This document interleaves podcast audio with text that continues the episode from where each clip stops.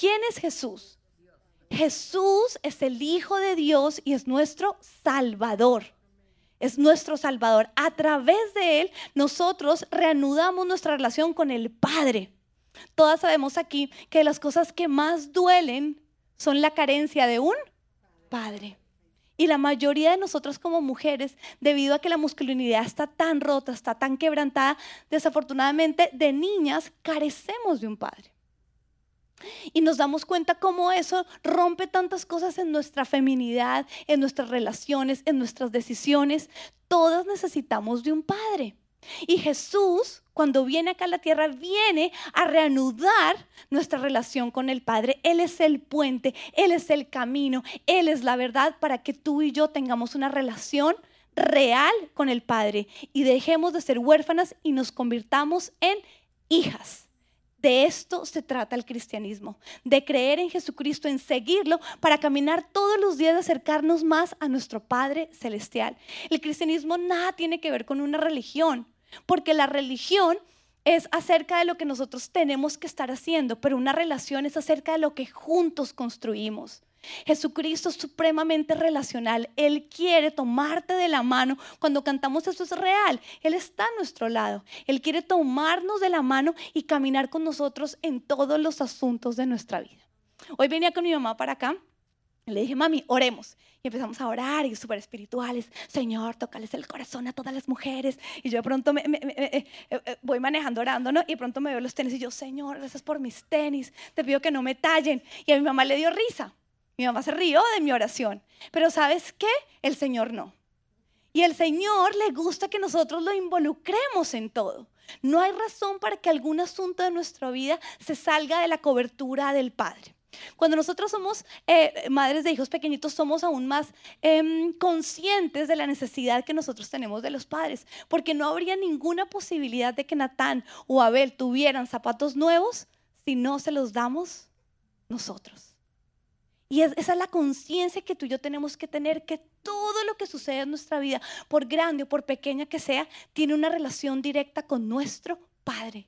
Y en la medida en que tú y yo nos concientizamos más de esa verdad, hay mayor cercanía. ¿Quiénes quieren estar cerca del Señor? Bueno, muy bien, entonces la clave es involúcralo en todos los asuntos de tu vida. ¿Por qué no decimos eso? Te involucro hoy. Mi Jesús en todos los asuntos de mi vida. Amén. Bueno, les contaba entonces que yo no quería hacer adórnate porque no nos habíamos pasado al, templo nuevo. Yo quería abrir allá, pero el pastor dijo, no, tienes que hacer adórnate. Pero yo sé que esa instrucción viene del Señor. Y yo, ok, hagamos adórnate. Y nos damos cuenta que en el mes de marzo, en el mes en que está Nesura de pastora no quería hacer reunión, estamos de aniversario. Y algo tiene una particularidad este ministerio y es que nosotras siempre como mujeres estrenamos todo lo de la iglesia. Dios siempre nos permite, las que llevamos aquí en todo ese recorrido nos damos cuenta que llegaron las sillas, adivinen quién las estrenó. En todo lo que ha pasado con la iglesia siempre ha sido el Señor el que nos da la primicia. Entonces el Señor decía, pero esta no quiere hacer la reunión. No se trata del templo nuevo, se trata de que celebremos y de que yo les dé a ellos la primicia de celebrar el cumpleaños de la iglesia Full Life. Y me encanta que aplaudan porque cuando nosotros aplaudimos es que estamos celebrando. Y el cumpleaños es celebrar la vida de algo. Y la iglesia está cumpliendo siete años. Entonces, el pastor se dijo, bueno, la celebración grande la vamos a hacer en el templo. Él sí tiene derecho, ¿no? Él sí tiene derecho, pero uno aquí aguanta y chupe. Aquí en el templo pequeñito. Pero bueno, la obediencia, la obediencia y la sujeción.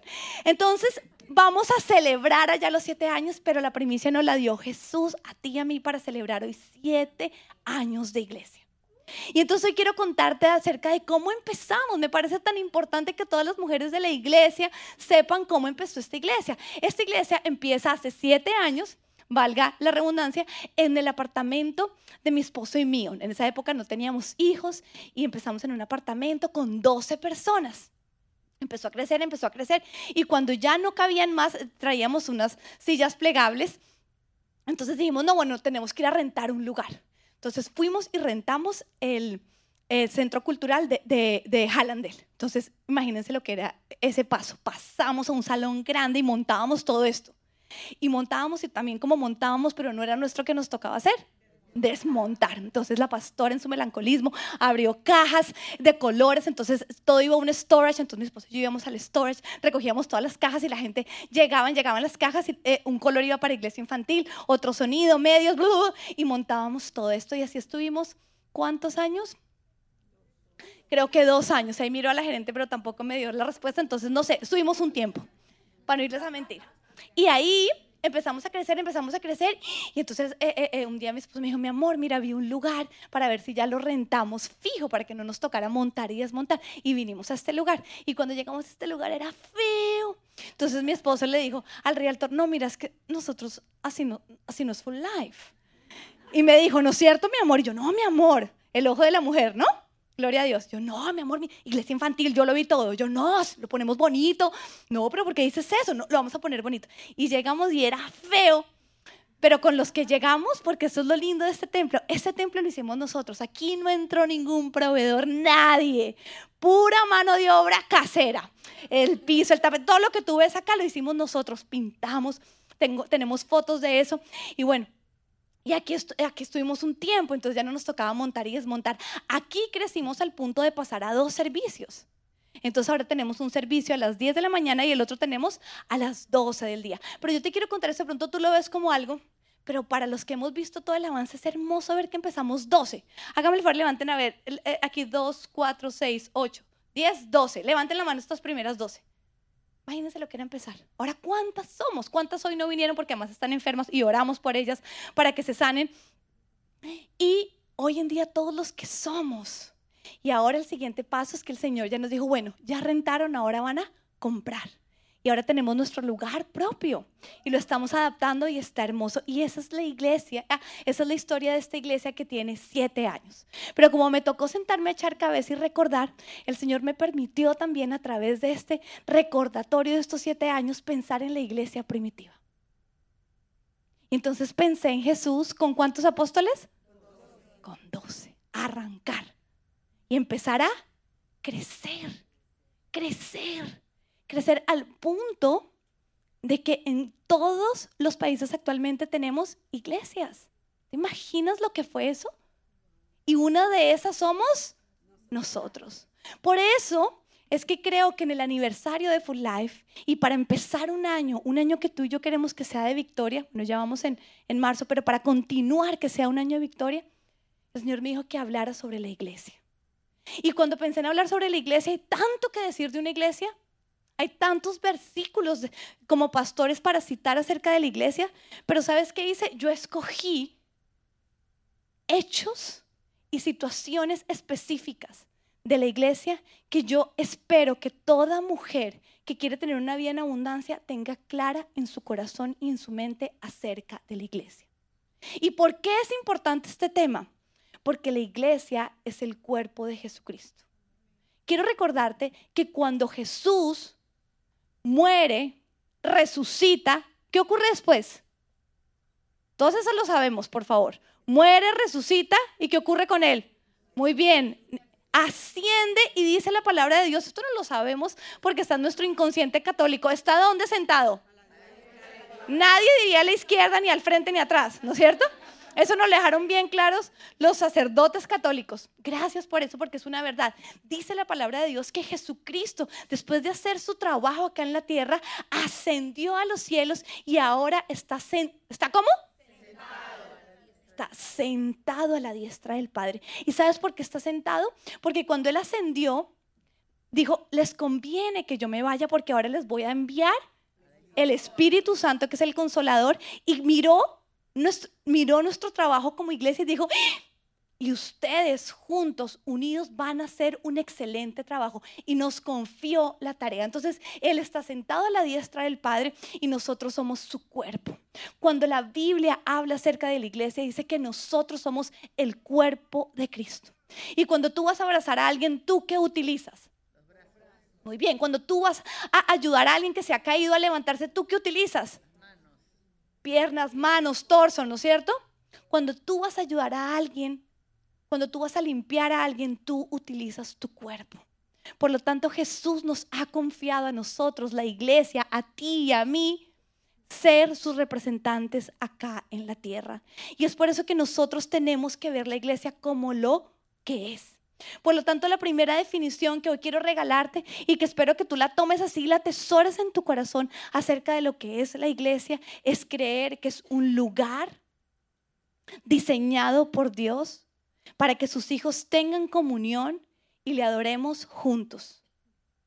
Si esta es la verdad, Satanás que es el contrincante, es el enemigo número uno de Dios, él dice una mentira acerca de esta verdad. ¿Qué es lo que dice Satanás? A mí, me, a mí cuando yo le pregunto a la gente sobre la iglesia, tú te das cuenta, el mayor engaño, di engaño. Ahora, cuando una persona está engañada, no sabe que está engañada. Si no, no estaría engañado. Cuando una persona está engañada, jura tener la razón. Pero cuando tú hablas con muchas personas acerca de la iglesia, nos damos cuenta que Satanás logró engañarlas con la siguiente mentira. Satanás nos hace creer y nos dice que la iglesia es un invento humano. Y cuando nosotros miramos todos los otros lugares que nosotros frecuentamos, visitamos o necesitamos, nos damos cuenta que todos los demás lugares son creados por humanos. Pensemos en un hospital, la peluquería, el mall, la universidad, ayúdenme, el colegio, los casinos, cualquier lugar, un supermercado, gracias, todos esos lugares son diseñados por los seres humanos y han venido surgiendo a, raíz de la necesidad que nosotros tenemos, porque nosotros sabemos, por ejemplo, que Abraham y Sara no tenían supermercado. ¿no es cierto? Pero si nos damos cuenta que a lo largo de toda la historia la iglesia está presente. Por lo tanto, hoy te digo, saca esa mentira de tu corazón de que la iglesia es un invento de los seres humanos. No, es que se la inventaron. nosotros no nos inventamos. Los que hacemos y los que construimos iglesias obedecemos al Señor en su llamado de hacer iglesia. Y te digo por qué es tan importante este engaño, es porque cuando tú crees que realmente es un invento de Dios, tú empiezas a frecuentarlo. Ahora, obviamente, ¿quién crea en Dios? Porque si yo creo en Dios, no, yo sí creo que Dios existe. Yo no soy una persona atea, yo creo que Dios es real. Claro, pero por favor, ¿cómo se te ocurre? Ok, ese Dios en el que tú crees se inventó la iglesia es parte de su diseño. Es como nosotros decir, ay, nosotros nos creamos a nosotros mismos. No, cuando nosotros creemos en Dios y creemos que Dios nos creó a nosotros y creemos que Él creó la iglesia, automáticamente la empezamos a frecuentar. Entonces, primera verdad, ¿quién creó la iglesia? Es un diseño de Él. ¿Para qué es? Es la casa de papá. Es la casa para que todos sus hijos se reúnan. Es la casa para que lo adoremos. Y tiene miles de funciones la casa de Dios, como toda casa, como todo hogar. También tiene sus funciones y sus responsabilidades. Pero lo que hoy quiero plantar en el corazón de todas las mujeres que de verdad dicen creemos en un Dios, es que tú creas que la iglesia no es un invento humano, sino que es un invento de Dios. Mira, tan es así que cuando Dios entrega los mandamientos, crea uno para proteger la iglesia. Crea uno para decir, en un día no trabajarás y ¿qué harás? Te congregarás y asistirás a esa iglesia. ¿Tú te imaginas lo poderoso que es? ¿Hace cuánto fueron entregadas los mandamientos? Y desde ese, de, los diez mandamientos que son, el Señor escoge uno para proteger su invento, porque de nada sirve que exista un lugar de bendición si no asistimos a Él. Por lo tanto, Él desde ese momento aparta el día para que lo frecuentemos. Amén. Siguiente definición de iglesia, me encantaría que anotaras, me encantaría que anotaras, ¿sabes qué? Se ha comprobado que cuando tú anotas, eh, registras el doble, eh, tiene mayor impacto sobre tu vida. Así sea que no lo vuelvas a leer, no importa, el solo hecho de escribir te va a hacer em, eh, interiorizar aún más esta verdad. ¿Y sabes por qué es importante? Porque estamos completamente bombardeados por mentiras acerca de la iglesia y tú y yo tenemos que crear, creer la verdad de la iglesia. Bueno, la siguiente es, la iglesia es un territorio 100% espiritual. Por lo tanto, todo lo que ocurre en la iglesia nos es útil para vivir nuestro diario vivir. esta, la iglesia, es el único lugar 100% espiritual. Por supuesto sabemos que hay miles de lugares que además no tienen nada espirituales. Yo pensaba, por ejemplo, un prostíbulo. Favor, hay, lugares que uno dice, ¡Ah! pero la iglesia, la iglesia, me refiero a que hay muchos lugares que son buenos y, nos hacen bien frecuentarlos. Hay otros que nunca queremos frecuentar, obviamente. Hay otros que nos damos cuenta que, son, eh, que nacen de la maldad del ser humano. Eh, pero la iglesia, la iglesia es un territorio, es el único territorio 100% espiritual. Y cuando tú pisas un territorio 100% espiritual, todo lo que tú obtienes de ahí es de carácter espiritual. Y mira lo que dice la palabra de Dios. En Mateo 18, 18 dice, les aseguro que todo lo que ustedes aten en la tierra quedará atado en el cielo. Y todo lo que desaten en la tierra quedará desatado en el cielo. Por lo tanto, la iglesia es el perfecto espacio para que nosotros obtengamos ciertas cosas en nuestra vida natural, pero que deben tener una raíz de tipo espiritual. Entonces, hay veces queremos obtener ciertas cosas, pensemos por ejemplo en una, sabiduría. Y queremos obtenerla y queremos obtenerla. Entonces creemos que si nos metemos a la universidad o si hablamos con la vecina o no vamos a obtener ese tipo de sabiduría. Hay ciertas cosas que solo las obtenemos en el campo espiritual porque le corresponden a Dios. Él es su dueño. Por lo tanto, frecuentar un lugar, un territorio de tipo espiritual te permite a ti obtener ciertas cosas en la tierra. Todo lo que sea desatado en los cielos, en este lugar, tú lo podrás ir a utilizar en la tierra. ¿Qué más? ¿Qué más es la iglesia? Este me encanta también, todos me encantan. Pero este eh, eh, eh, es algo que todas tenemos que saber, sobre todo las mujeres. Yo predico mujeres. Es una reunión de pecadores. Personas imperfectas que buscan y aman a un ser perfecto que es Dios Padre, Hijo y Espíritu Santo. Miren, Marcos 2.17 dice, que al oírlos, Jesús estaba escuchando una conversación, contestó lo siguiente. No son los sanos los que necesitan médico. Eso debe ser que era alguna vecina por ahí hablando mal de la otra. Pero ¿qué tal? Disque cristiana, disque sirviendo con los niños. Y mire todo lo que hace. Y, y cuando Jesús escuchó esto, les dijo, es que no son los sanos los que necesitan médico, sino los enfermos. Y yo no he venido a llamar a justos, sino a pecadores. Y aquí nos damos cuenta de la realidad de la iglesia de Jesucristo.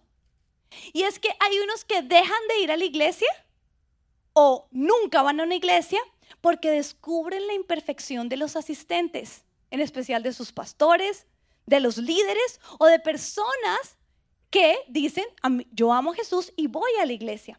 Pero esto es tan absurdo como dejar de ir a un gimnasio porque apenas entras, te encuentras gorditos en el camino. O personas ya muy musculosas que tú dices, ese no es mi estilo. Entonces no voy a volver al gimnasio. ¿Qué tan absurdo es esto? No vuelvo al gimnasio porque encontré un gordito. Qué, qué absurdo y qué cruel. Lo mismo nos ocurre en la iglesia. Nosotros venimos acá, pero aquí, aquí, aquí nos reunimos pecadores. Aquí nadie es santo, aquí nadie es perfecto. Aquí todos estamos en búsqueda de Dios para una transformación, para ser mejores. Sabiendo que Él nos ama, nos acepta y nos aprueba, como le decía el skit al principio, cómo somos, por quienes somos, no por lo que hacemos. Dios no nos descalifica por nuestro hacer, Dios nos califica por quienes somos en Él. Entonces rompamos la mentira de creer que quien va a la iglesia todo ya le funciona bien. Pero por favor, nada que ver. Quien crea que mi vida funciona perfectamente, hoy te digo, sal de ese engaño. Quien crea que mi matrimonio es perfecto, sal de ese engaño. Quien crea que mi relación con mis hijos es perfecta, sal de ese engaño.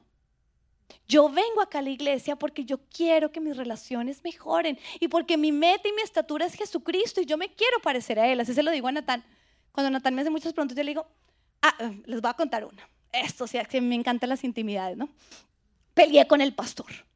Y yo me volteé y le dije así a mi esposo, le dije, uy, tan grosero. Y me fui, ¿no? Y divino Natán salió detrás mío.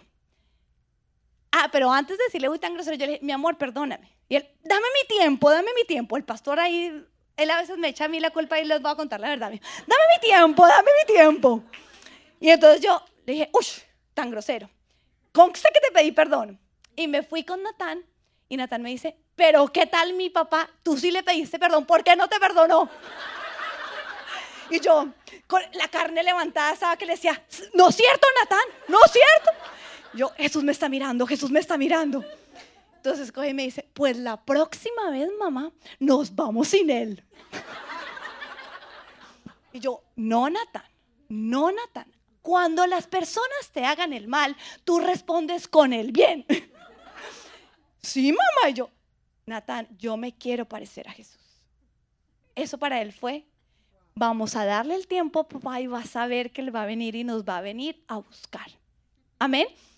Entonces, ese es el tema, querernos parecer a Jesús. Yo intenté pedir perdón, no pude, pero ya lo último se me salió, uy, tan grosero, ¿no? no tan divino salió. Pero lo que nosotros tenemos que entender es que eso sucede. El tema es qué hacemos con esas cosas cuando suceden. Después eh, le doy el mérito al pastor, vino, nos buscó, ya nos perdonamos y tuvimos un buen tiempo. Pero ese fue también mi espacio para disipular a Natán y decirle, aunque los demás hagan el mal, nosotros estamos llamados a hacer el bien porque Jesús lo hizo primero. Y cuando nosotros tenemos un modelo cercano de la perfección, nos vamos encaminando hacia allá. Por eso no quiere decir que nosotros seamos perfectos. Por lo tanto, mujeres, enseñémosle a la gente que la iglesia nada tiene que ser con hacernos perfectas. La iglesia es una reunión de pecadoras que están buscando a alguien que nunca pecó, que es nuestro Señor. Amén. Ahora, cuando esto se convierte en una realidad en nuestra vida, surge también algo que todas anhelamos y es el amor perfecto. Porque cuando tú empiezas a ver que tu pastora tiene errores, tu líder, tu amiga super cristiana, ¿sabes qué empieza? Cuando tú entiendes esta verdad, tú ya no buscas cambiarla porque es una verdad. Tú buscas afrontarla de la mejor manera. ¿Y sabes cómo es eso? con el amor perfecto de Dios. La iglesia es el espacio para perfecto para que nosotros crezcamos en amor, para que nosotros crezcamos en aprender a cubrir faltas, en perdonar, en aceptar, en entender que nadie va a nuestra medida, que todo eso es acerca de una carrera personal, personal con Jesucristo. Amén. Muy bien. ¿Qué más es la iglesia? Este me encantó, ya les digo los mismos en todos los este no me gustó tanto, pero igual se los voy a predicar. Es un lugar especial para todos. ¿Por qué no lo decimos? La iglesia es un lugar especial para todos. Y hoy, eh, llevando a Natán al Daker, trayéndolo, nosotros tenemos acá un Daker también. Me pareció divina la conversación que me empezó a, hablar Natán porque me empezó a preguntar sobre los lugares. Lugares.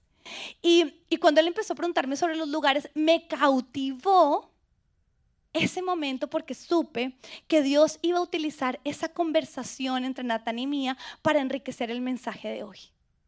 Y así ocurrió. Déjame contarte. Él me empezó a contar, él me empezó a preguntar que por qué habían lugares donde él no podía entrar. Porque hace poco frecuentamos un lugar y yo de lejos vi mucho jabón y unas pelotas gigantes y yo, Pedro, yo dije, o sea, el éxtasis para nuestros hijos. Ustedes imaginan jabón y pelotas grandes, ¿no?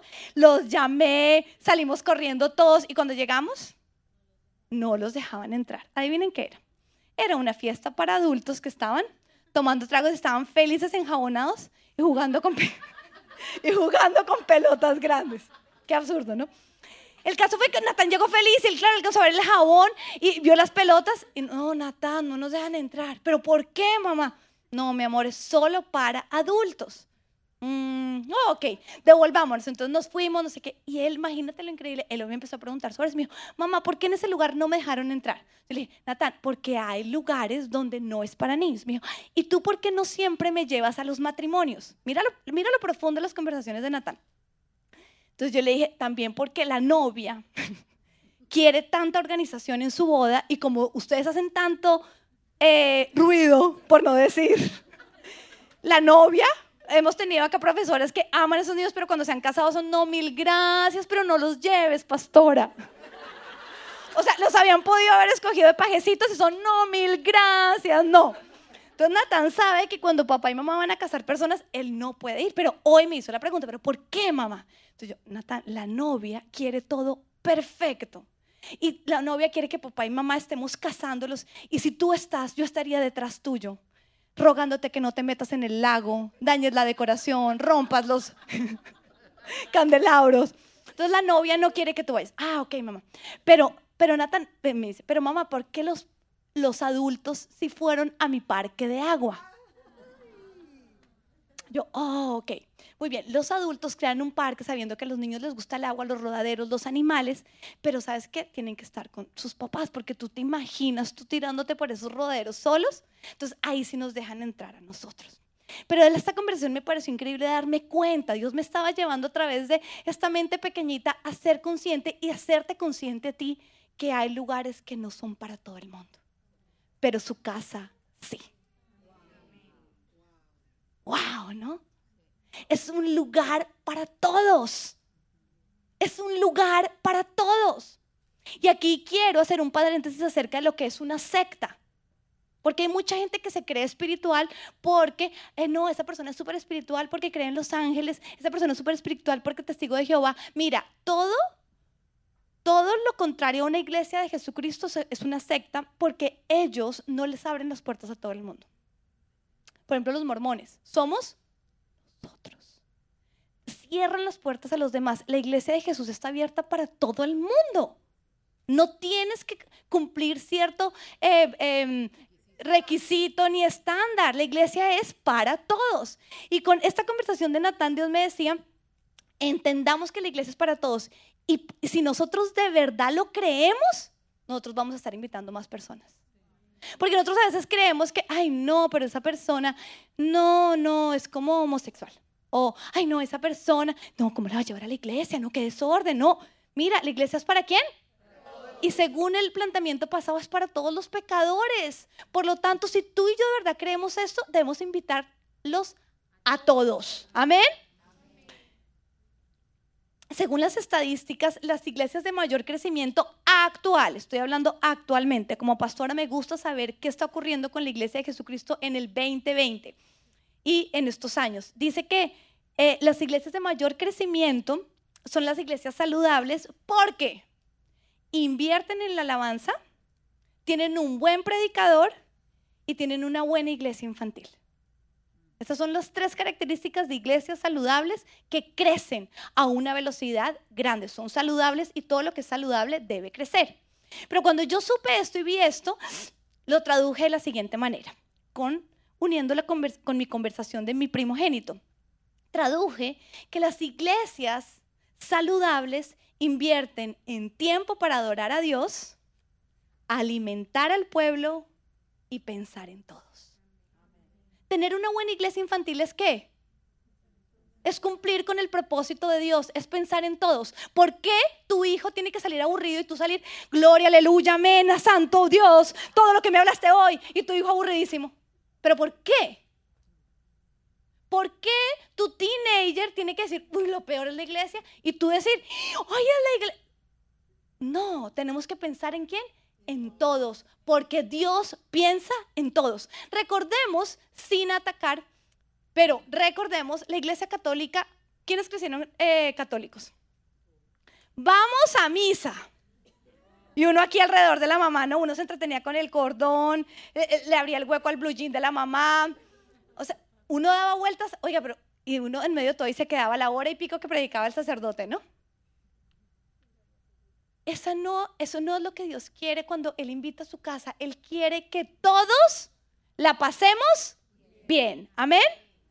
Ok. Mm, bueno, pero tú de pronto dices, bueno, pastora, pero eso tiene que ver con la actualidad. Pero quiero también hoy mostrarte cómo a lo largo de toda la Biblia, los grandes personajes que tú y yo conocemos, que son de la Biblia, nos muestran la perspectiva de lo que es la iglesia. Y entonces quiero, Ortica, introducir a Noé. Para Noé, ¿qué fue la iglesia? Un arca de seguridad. donde todo olía feo, más una cantidad de animales, pero era el único lugar y refugio a salvo. Pensemos en Moisés. Moisés, ¿cómo vio la iglesia? Como un lugar de liberación de la esclavitud. ¿Qué hizo Moisés? Congregó al pueblo. ¿Para qué?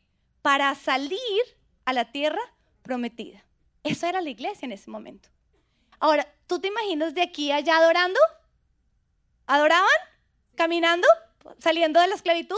¿Tú crees que adoraban a Jesús? Oigan, participen. Claro, ¿no es cierto? ¿Tú crees que de vez en cuando Moisés se pegaba y su prediquita? ¿Tú crees que de vez en cuando ahí la esposa de Moisés se pegaba su snack? Adórnate. El líder iban predicando, ¿no es cierto?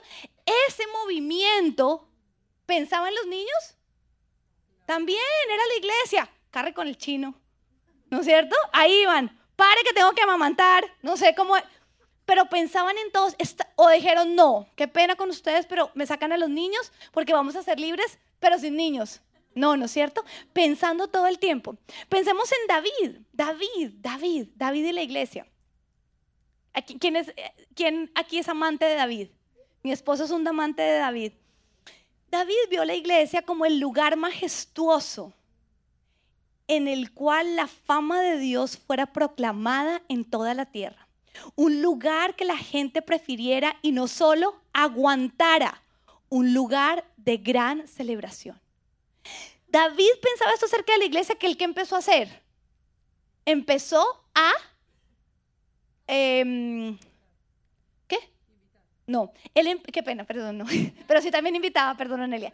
Él empezó a acumular, pero no es acumular, no, a, a invitar a guardar fondos para la construcción de un templo. Tan es así cuando el Señor le dice, no, tú no me lo vas a construir, me lo va a construir Salomón. Salomón entra y tiene todo el presupuesto y tiene todo listo. ¿Por qué? Porque David sabía que si él construía un lugar, la majestuosidad de Dios iba a ser conocida. Ese era el concepto de David acerca de la iglesia. Ezequiel. Ezequiel ve a la iglesia como el lugar donde los huesos secos venían a la vida. Él creía que cuando todo el pueblo también se reunía y adoraba a Dios, la vida venía. ¿Cuántos de aquí no hemos obtenido vida en todos nuestros lugares, de muerte? Amén. Uno de esos fue mi vientre. Yo recuerdo que aquí, en esta casa, eh, oraron por mí, por mi vientre, por mi fertilidad. Yo me caí. Les voy a contar, no, no quiere decir que todo el mundo se tenga que caer, pero les voy a contar mi experiencia. Eh, me caí y duré riéndome. Aquí está Vivi de testigo, ¿no? Tuvimos, Vivi está acá duramos revolcándonos en el gozo, todos los llantos de ocho años de infertilidad. Aquí nos revolcamos en gozo, no podíamos de la risa, ¿no? Pero miren, como niñas chiquitas tiradas en el piso, la gente nos miraba como, no importa, no nos dimos cuenta que nos estaban mirando porque después me enteré, pero bueno, no me importa eso. Eh, estaba el Espíritu Santo de Dios trayendo vida a mi vientre. Como al mes siguiente yo quedé embarazada. Y, vino una profeta que me dijo, el Espíritu Santo de Dios ya visitó tu vientre y quedarás embarazada. Y cuando yo oro por las mujeres, yo oro por lo mismo. Señor, como visitaste mi vientre, visita este. Como visitaste mi vientre, visita este vientre. Amén. Entonces, esa es la iglesia, el lugar donde Dios hace milagros. Ahora, ¿cómo ve Jesús la iglesia? Él vio la iglesia divino. En la perspectiva de Jesús es divina, como su novia y como su cuerpo. Cuando Jesús habla de la iglesia, habla de una novia. Él se enamoró de ti y de mí. Él se enamoró de nosotras todas juntas aquí en Adórnate, tomando apuntes, no mirando la hora, sino congregándonos y adorándolo a Él.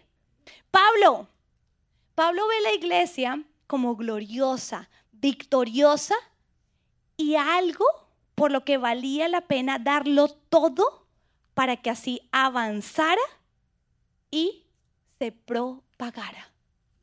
Qué hermosura la mentalidad de Pablo acerca de la iglesia. Él dijo, esto es tan verdadero que no me importa pasar toda mi vida en una cárcel escribiendo, porque vale la pena.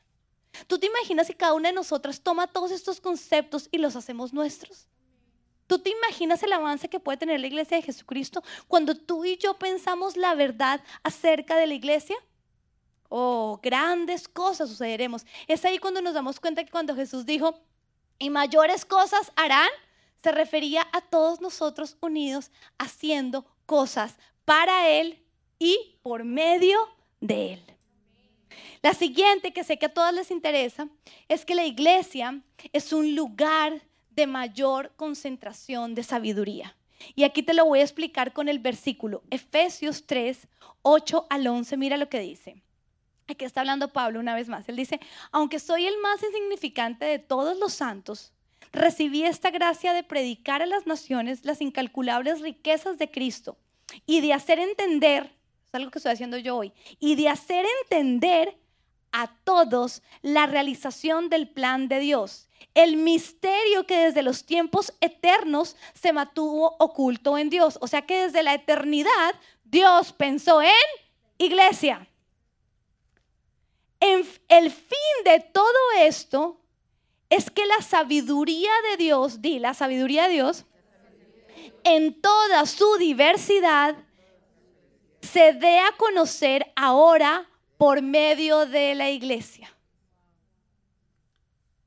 El plan de Dios involucra desde la eternidad crear, construir una iglesia para que la sabiduría sea manifestada. Pero miren quiénes son los expectantes de esa sabiduría. Esto me pareció, wow.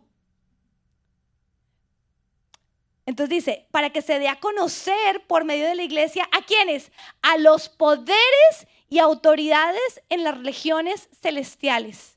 Quiere decir que cuando Dios pensó en la iglesia, pensó en una manera de sorprender a los ángeles. Cuando los ángeles miran la iglesia, son wow, re wow, lo sorprende. Dios no dice, no, ángeles, adórenme a mí por todo. No, el dice, adórenme a mí por la decisión que tomé de delegarles a ellos la construcción de la iglesia. Y cuando ellos dicen, semejantes pecadores logran hacer tantas cosas. ¡Wow! La sabiduría en diversas formas. Por eso la iglesia local en todos los lugares es diferente. Nos contaba el pastor el domingo que hubo una pareja que nos invitó a comer a su casa que decía, no, pastor, nosotros entramos al internet y lo vimos y como usted no grita, dijimos, no, a esa iglesia no vamos. A nosotros nos fascina que griten. Pero tengo que empezar a gritar. No. Finalmente, otra cosa los trajo y acá están plantados y de vez en cuando los invitamos y les pegamos un gritico para que estén contentos. Pero hay, iglesias que les fascina. Yo, por ejemplo, invité al asistente de, mi pediatra em, a la iglesia. Yo, mira, el miércoles es, es adórnate para que vayas el miércoles tengo mi iglesia y ella va a una de un pastor que es gritón. Y me encantó que me respondiera con tanta autoridad, yo soy de esa iglesia. Quiere decir que ella no ha venido acá, no, ella también ha venido acá, pero a ella le gusta ese estilo. Y dice la palabra de Dios que hay diversidad. Nosotros no podemos decir, esa iglesia no es verdadera porque no gritan, no, nada que ver. Lo único que hace verdadera una iglesia es que Cristo sea la cabeza. De resto, el cuerpo si acá pusiéramos un fashion show, yo de tenis, otra de tacones, otra de sandalias, eh, y, los cuerpos son diferentes. Lo importante es que en todos esté la cabeza para que haya sabiduría. Dilo, sabiduría. Y tú y yo sabemos que lo que a nosotros ha transformado nuestra vida es la palabra sabia. Hoy nuevamente con mi consejería yo le decía, como que no sabía ni por dónde empezar, ¿no? Y yo, Dios mío, ¿qué le digo? ¿Saben qué le dije? Ven a la iglesia. hay tanto que ella tiene que trabajar y yo dije, hay tantas cosas que son em, experiencias que se convierten en fortalezas. Tus experiencias de niña se convierten en qué? En fortalezas. ¿Qué es lo único capaz de derribar una fortaleza? La palabra de Dios. ¿Y dónde la recibimos? En la iglesia. Tú y yo nos hacemos sabias cuando frecuentamos los lugares donde nos enseña palabra de vida. Y por último, para cerrar esta preciosa enseñanza acerca de lo que es la iglesia, lo que tú tienes que saber, vivir y creer acerca de la iglesia en este 2020, pero sobre todo en toda tu vida, es creer que la iglesia, como para mí, es mi búnker personal. Y cuando yo dije, bueno, Señor, voy a cerrar con lo que para mí es la iglesia, yo pensé en un búnker y siempre lo he dicho, esto para mí es mi búnker. Y quiero eh, explicártelo rápidamente en tres aspectos de mi vida, porque todas tenemos diferentes aspectos de mi vida, pero a nivel personal, la iglesia se ha convertido en compañía para mí. ¿Alguien acá le ha pasado lo mismo? Compañía, mira, yo tengo una experiencia en que eh, recién haber nacido, como que creo que Natán se me enfermó y Pedro no podía estar conmigo y yo sentía la muerte estar en la casa sola. Yo, o sea, ¿a dónde me voy? A la iglesia. no, empaqué todo y me vine, tranquilas. Estuve metida en mi oficina. Pero en mi oficina, no se imaginan la cantidad de manos ayudas que encontré. Yo, yo prefiero venirme acá en momentos de soledad, cuando he tenido momentos difíciles, yo prefiero estar acá. O sea, en cuanto a compañía, esto es un lugar especialísimo para encontrar compañía y compañía sabia. A nivel profesional, como les comentaba ahorita, en mi profesión, en ese momento como pastora, cuando yo encuentro esos casos que yo digo, no, todo está en desorden.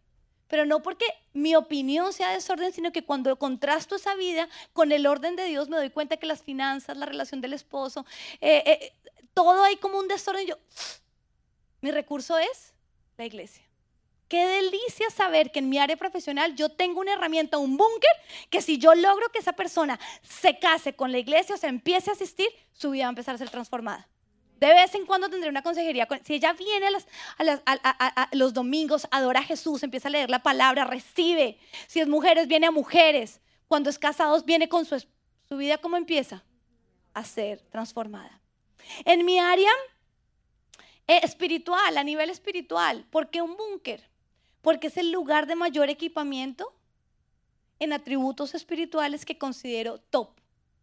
El manejo de la autoridad. La iglesia es el perfecto lugar para que tú aprendas a rendir cuentas. Mira, algo que en la vida nosotros no nos enseñan es acerca de la autoridad. Y si no lo enseñan, no lo han enseñado mal. Pero la autoridad tiene todo que ver con protección. Y como mujeres todas necesitamos sentirnos protegidas. Pero el concepto de autoridad que se nos enseña afuera es equivocado.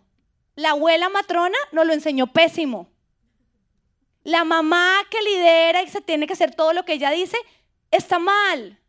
Te puedes creer que así no está bien, ¿qué hacemos? Dios no diseñó así la autoridad.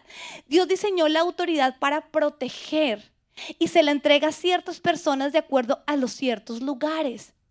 Entonces, ¿cuál es el perfecto lugar para yo aprender cómo es la autoridad?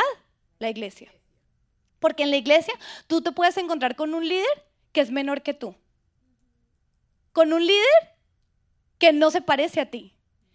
En el trabajo tú obedeces porque te toca y a regañadientes y cuando sales de la oficina, madreas al, al jefe.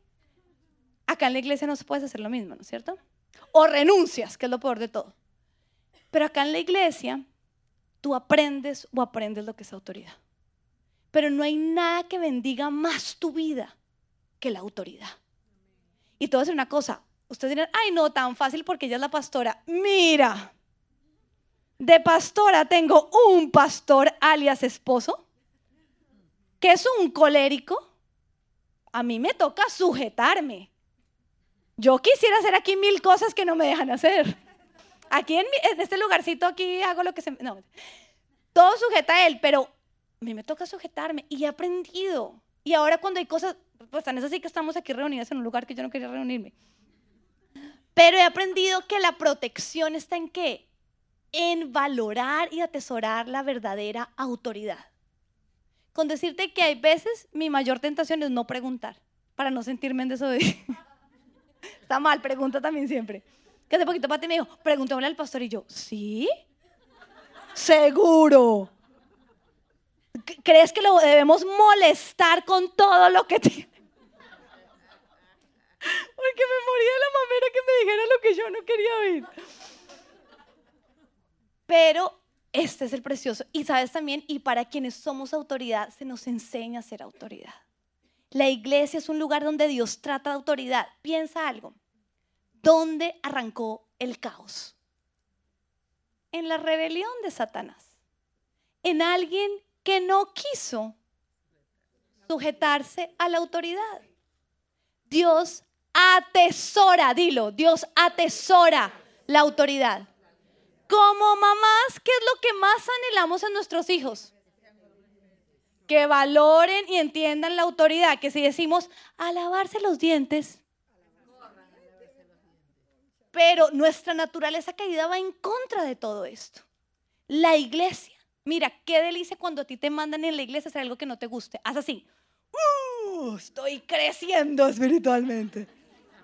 Porque lo más probable es Dios allá escondido que me inquieta a mí a ponerte a hacer algo que tú no quisieras hacer. Pero sabes qué? Es solo para entrenarte en el precioso concepto que para mí es top de la autoridad. Amén. Muy bien. Y lo último, lo último, lo último que es la iglesia, y quiero que todos lo digamos juntos, es la salvación del mundo. Bueno, perdón incluir el coronavirus. Yo sé que nos llega mucha información acerca de eso, pero el coronavirus nos deja todos entender que en cualquier momento esto se puede acabar. Yo eh, eh, estaba como eh, leyendo una noticia, no sé qué, y me encontré con una vecina y dije, le voy a predicar hoy sí, como nunca, y voy a utilizar este coronavirus, mejor dicho, para que entienda que tiene que convertirse a Jesucristo. Y, entra cierto temor y cierta como inseguridad de lo que va a pasar o no. O sea, uno va al mercado y no encontrar papel higiénico, como que, ¿en serio? Pero digamos que encuentran un lugar donde está, todos están contaminados de coronavirus y hay un lugar donde si la gente entra, se les quita. Y explican cuál es el mensaje. No, producimos una vacuna. ¿Tú qué hablarías? ¿Tú hablarías de lo que produce la sanidad o tú hablarías del lugar donde la persona obtiene la sanidad? Lo mismo. Es lo mismo. Voy a hacer una pregunta que me hicieron a mí en la última capacitación como pastora recibí. ¿Quiénes de acá se han convertido a Jesucristo por un programa radial? Por una invitación en un mall. ¿Quiénes de aquí han conocido a Jesucristo por alguien que va a una iglesia y los invitó a una iglesia? ¿Eres salva? La iglesia es la salvación del mundo. Punto. Pastora, te refuto eso porque cuando Jesucristo estaba muriendo, el ladrón de al lado le dijo, Jesús, Jesús, tú definitivamente eras el Hijo de Dios. Y el Señor que le dijo, tranquilo, tranquilo, apenas ya esto se nos acabe, nos encontraremos. Para la gente que está muriendo en situación terminal, es Cristo y ya.